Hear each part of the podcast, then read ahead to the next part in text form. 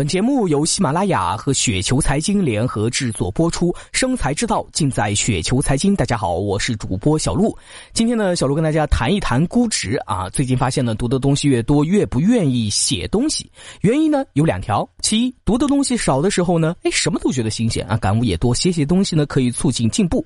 第二个原因就是读的东西多了啊，发现自己要说的话别人都已经说过了。自从格雷厄姆之后呢，有那么多智慧的人反反复复的讨论价值投资，我们小散户读好了也就可以了啊，我们没有能力超越他们，即便是站在他们的肩头上，也没能力超过他们。所以最聪明的办法呢，可能就是哎尾随他们，这样呢，他们到哪里我们就可以跟到哪里。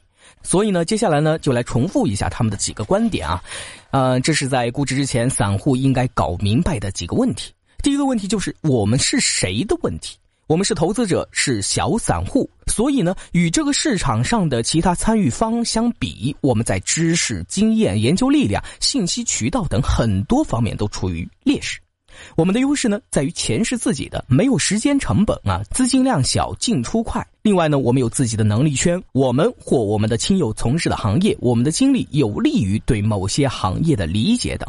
例如，假设你是搞石油的啊，对国内三大石油公司乃至国外石油大公司的了解程度呢，肯定是比一般人要高。若你是银行的员工，你对国内的各家银行的了解程度呢，可能就会非常的高。你的亲戚朋友啊，也可能分布各行各业，在一块聊天的时候呢，问一问行业的情况，行业内哪个公司更好一些？这种信息呢，一点都不比机构的调研差。第二个问题就是什么是股票的问题啊？这是个玩笑吗？啊，不是，你还真不一定了解什么是股票。股票呢是生意的代码，其背后呢是生意。如果没有股票市场，那么我们想从别人手里买一家企业，你首先要考虑哪些问题呢？肯定是什么时候能够把投资收回来的问题，但是，一到了股票市场，看着股票代码啊、名称以及跳跃的价格，很多人就蒙圈了。由于股市交易呢越来越便利，使得我们越来越忘记了，哎，股票是什么？特别是那些好的企业，我们愿意付出更多的溢价，所以呢，表面上来看呢，股价越来越与其背后的生意脱节。所以，当你买股票的时候呢，多考虑一下，投资回收期是没有错的。第三个问题就是市场是什么？这个问题呢，一般没人存在太大的认知错误。市场就是交易场所，但是有些属性呢还是要注意的。其一，市场先生的健康状况存在问题。市场先生是格雷厄姆的一大创造，他认为啊，该先生患有躁郁症，有时候呢太乐观，有时候太悲观，多数的时候呢不好判断。其二，我们只有在他的躁郁症比较严重的时候呢，才有能力判断他的健康走向；抑郁的比较厉害的时候呢，我们可以判断他会恢复健康或转向狂躁；狂躁的比较厉害的时候呢，我们可以判断他会恢复健康或转向抑郁。多数时候，我们都没有能力判断他未来几天、几周、几月或几年的健康状况。其三，市场可以为我们提供的收益率。市场可以为我们提供的收益率一般不会超过百分之十，这是经济发展的规律决定的。这种增长呢，来自劳动效率的提供、通货膨胀呢等背后因素。长期来看，这些因素呢无法为你提供非常高的收益，所以呢，我们对市场的期望呢不要太高啊，百分之十到百分之二十的收益呢就属于比较优秀的了。如果脱离这个基准面啊，你的投资效果呢可能就不会很好。这样说，有些人可能不会服气，认为自己呢这几年的收益远远高于这个数值。如果这样认为，建议看看世界一流投资人的投资业绩，然后想一想自己有什么过人之处。万一发现自己确实有过人之处呢？哎，那岂不是发现了世界第八大奇迹了吗？接下来呢，我们再来说一下估值啊。前面有点太啰嗦，但是有些问题呢必须说清楚。上面的问题说清楚了，谈估值就有了基础。第一点。大盘市盈率，巴菲特敢于在牛市中买入自己认为低估的股票，因为他在估值方面得到了。小散户有没有这个能力？我觉得多数人没有。即使有呢，在牛市中买入的低估股票，熊市时依然会跟着下跌。所以呢，在一个市场中统计一下历史市盈率，在中间值以上的就不要买股票了。原因，因为我们是小散户，因为市场没有抑郁。第二点，股票的历史市盈率或市净率统计，根据股票性质的不同，可以看看其历史价格与市盈率还是市净率的关系密切，然后统计一下，看看均值在哪里。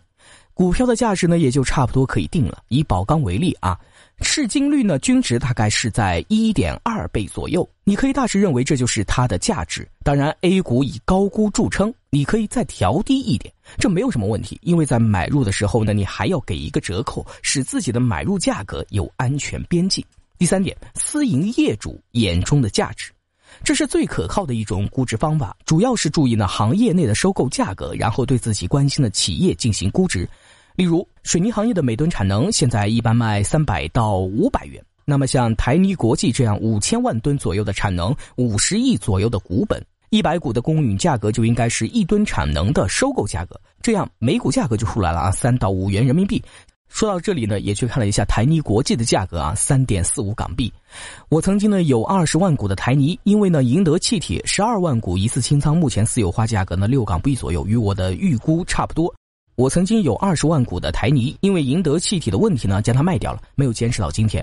四月二十一号它疯了啊，私有化，这曾经是我的一个期望，但是因为赢得气体权证的问题呢，连带台泥一块卖掉了。这是个人风控的要求，没有这里的少收入，也没有一五年的巨额利润，思路和操作风格是一脉相承的啊！这样一算，赢得气体的全征导致我的调仓可以使我半年少收入六十余万元。说到这儿呢，心里还是想骂一下这个照相体啊，什么玩意儿啊啊！不过我调入的中国远洋、奥博控股和百利呢，也有上佳的表现。第四点，现金流折现法。这是理论基础最扎实的一个方法，但是却是在实际操作上最富弹性的办法。它需要确定年度的一个合理现金流量，未来十年的合理现金流增长速度，未来十年的折现率，十年以后呢到企业完结的合理现金流增长速度以及现金的折现率。该方法呢在帕特多尔西的投资五原则中有，小散户呢看看就可以了。估计呢做起来比较困难，但是若做一下体验体验呢也是很不错的。因为整理数据的过程呢就是熟悉一个公司的过程，而在尝试估值的过程中可以逐渐的积累经验，也许有一天可以将经验啊丰富到像巴菲特那样五分钟就可以敲定一项生意了呢。最后来个总结，说是谈估值呢，其实呢说第一部分呢比第二部分还要显得多一点。